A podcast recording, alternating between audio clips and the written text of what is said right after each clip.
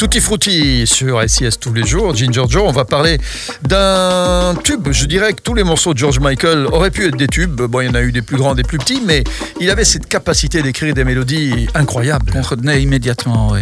Ici, en tout cas, Michael parle d'une fille, contrairement d'ailleurs à ses orientations hein, qu'on a connues un petit peu plus tard avec son coming out Mhm. hein, qu'il a fait. Dans la chanson, en tout cas, il insiste pour avoir un rapport sexuel avec sa petite amie, notamment parce qu'il a dit avoir attendu très très longtemps. Oh, il n'a pas à s'expliquer. hein. Il n'y a, rien à- y a rien à expliquer. C'est comme ça. hein. Ouais, mais il perdait patience et c'est il, a déclaré qu'il l'aimait vraiment, mais qu'il en avait marre d'attendre. euh, hein. Logique, logique, George. hein. Et puis à noter que beaucoup de radios américaines ont refusé de passer ce morceau et que sur la BBC, il ne pouvait être joué qu'après 9h du soir. Oui. Tu vois de quel morceau il s'agit sans doute? I Want Your Sex. Exactement. I Want Your Sex, super morceau, Ginger, on va l'écouter. Et puis, euh, est-ce qu'il a eu gain de cause? Euh, Il a eu ce qu'il voulait euh? Ça, je sais pas, et c'est trop tard pour lui demander. Bon, eh bien voilà, euh, restez bien avec nous en ce bel été sur SIS.